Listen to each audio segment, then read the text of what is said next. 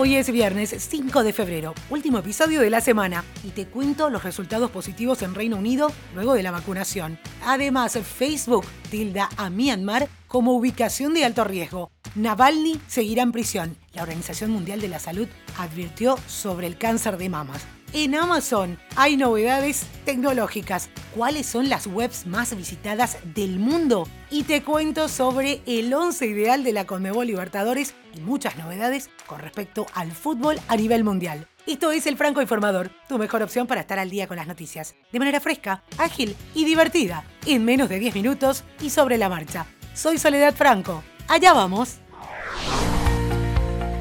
mucha información a nivel mundial, pero por ser viernes te propongo que lo hagamos de una manera bien relajada. Y empezamos hablando de una noticia alentadora. El gobierno británico considera que lo peor de la tercera ola de la pandemia de COVID-19 llegó a su fin. Las cifras de los últimos siete días parecen confirmarlo con un 25,1% de menos casos positivos de contagio, un 22% de descenso en las hospitalizaciones y un 13,4% menos de decesos que la semana inmediatamente anterior. ¿Por qué es importante esto? Porque las cifras se dan a conocer luego de que el Reino Unido haya vacunado a más de 10 millones de personas con una primera dosis y las 500.000 con las dos dosis. El promedio de vacunación supera ya el medio millón de personas diarias. El nuevo gobierno militar de Myanmar ordenó a las empresas locales de telecomunicaciones que bloqueen temporalmente Facebook hasta la medianoche del 7 de febrero, días después de que los militares tomaran el poder de la nación del sudeste asiático en un golpe militar. A su vez, Facebook designó a Myanmar como una ubicación temporal de alto riesgo durante dos semanas, lo que permite a la empresa eliminar contenido y eventos en el país que incluyen cualquier llamado a las armas. En una declaración a BuzzFeed News, Facebook confirmó las acciones y dijo que eliminaría contenido que alabe o apoye el golpe. Un tribunal ruso dejó firme la condena que estaba en suspenso del líder opositor ruso Alexei Navalny y ordenó que quede en prisión por los próximos dos años y ocho meses. Esta decisión desató nuevas convocatorias de protestas en las calles, cientos de nuevas detenciones y el repudio de Estados Unidos y la Unión Europea, acusados por el Kremlin de injerencia en los asuntos internos del país. La Organización Mundial de la Salud advirtió, con motivo del Día Mundial contra el Cáncer, que el tumor de mama es la enfermedad oncológica más frecuente en el mundo, superando por primera vez al de pulmón, según las estadísticas publicadas por la Agencia Internacional para la Investigación del Cáncer en diciembre de 2020. Por ello, el organismo de las Naciones Unidas va a comenzar a realizar una serie de consultas con el fin de establecer una nueva iniciativa mundial para el cáncer de mama, la cual espera lanzar a lo largo de este año 2021. El objetivo es reducir las muertes por esta causa, mejorar la detección precoz y garantizar el acceso a una asistencia sanitaria de calidad y un año y medio después de que Amazon anunciara que compraría 100.000 camiones eléctricos para reducir su huella de carbono, la compañía dice que comenzó a usar vehículos prototipo para entregas en el mundo real en Los Ángeles. Amazon espera pasar unos meses más probando los vehículos antes del inicio de la producción en masa a finales de este año. La compañía realizó el pedido masivo a Rivian, una startup que recaudó miles de millones de dólares para construir camiones eléctricos. Claro, Amazon es un inversor de esta empresa. Y antes de continuar, hago una pequeña pausa para invitarte a formar parte de mi canal de Telegram, Podcasteando con Sole Franco. Si ya pensaste en crear tu propio podcast, ahí comparto noticias y recursos gratuitos sobre podcasting. En las notas del episodio te dejo el link o podés buscarlo directo en Telegram, Podcasteando con Sole Franco. Ahora sí, continuamos con noticias. De acuerdo con los últimos datos del Informe Digital 2021, este año se rompió un hito en la historia de Internet.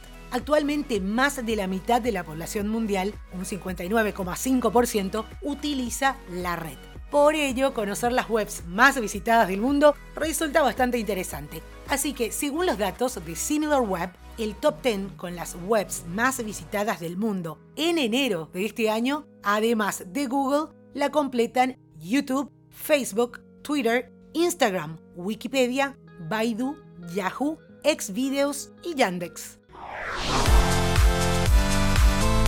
Netflix volvió a ser líder con nada menos que 42 nominaciones. Se trata de los Globos de Oro 2021. En el rubro películas, el drama Mank obtuvo 6, seguido por El Juicio de los Siete de Chicago, que se llevó 5. En el rubro series, The Crown hizo historia con 6 candidaturas. La comedia Schitt's Creek obtuvo 5 y el drama Ozark va con 4 todas disponibles en la plataforma de streaming, la que recibió, como te decía, 42 nominaciones en total. La ceremonia de los Globos de Oro 2021 será el 28 de febrero, probablemente en formato semi-virtual. Tina Fey y Amy Poehler serán las conductoras por cuarta vez.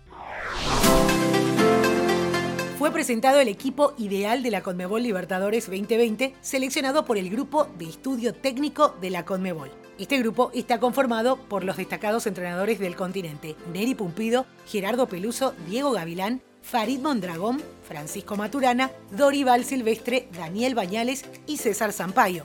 El once ideal quedó de la siguiente manera. El arquero, Weberton. Los defensores, Montiel, Verísimo, Gómez y Viña. Los mediocampistas, Menino, Pérez y Soteldo. Y los atacantes, Tevez, Mariño y Borré. Todo el trabajo del grupo de estudio técnico estuvo bajo la supervisión y coordinación de la Dirección de Desarrollo de la Conmebol.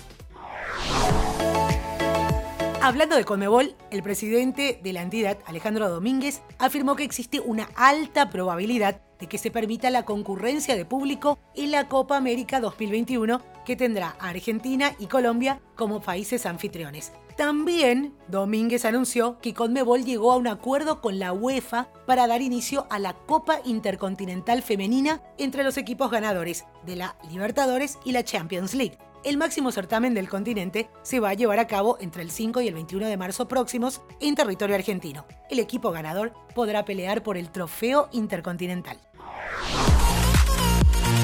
Arrancó el Mundial de Clubes. El mexicano Tigres avanzó a las semifinales de este torneo que se puso en marcha en Qatar y será rival el domingo de Palmeiras, flamante campeón de la Conmebol Libertadores. El francés Pierre Gignac a los 38 y a los 45 de penal le dio la victoria al equipo entrenado por el brasileño nacionalizado mexicano Ricardo Tuca Ferretti.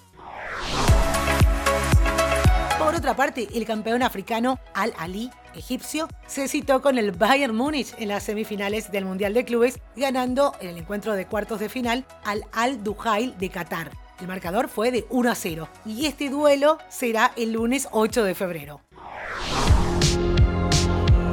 Y este domingo 7 de febrero será la Super Bowl. Estarán frente a frente Tampa Bay Buccaneers y Kansas City Chiefs. Y hay algunos datos interesantes. Si los Buccaneers derrotan a los Chiefs, Bruce Arians se convertiría en el entrenador de mayor edad en ganar el Super Bowl. Arians, de 68 años, también busca su primera victoria en este evento como entrenador jefe. Si bien ya ganó el anillo como entrenador de receptores de los Steelers en la Super Bowl número 40 y tres años después como coordinador ofensivo. Curiosamente, Arians no se convirtió en entrenador jefe hasta los 60 años. Otro dato interesante tiene que ver también con los Buccaneers, quienes se convertirán en el primer equipo en jugar una Super Bowl en su estadio. Y harán más historia, por supuesto, si se convierten en el único equipo en ganar el campeonato en su propia casa si logran vencer a los Chiefs. Si hablamos de las apuestas, los Chiefs son favoritos, aunque Tom Brady se lleva la apuesta más grande, 2,3 millones de dólares.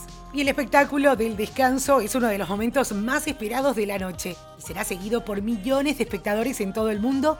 Tiene un costo total de 7 millones de dólares. Será The Weeknd el artista elegido para este espectáculo el próximo 7 de febrero en Tampa, Florida. Así que nos despedimos con la música. The Weeknd.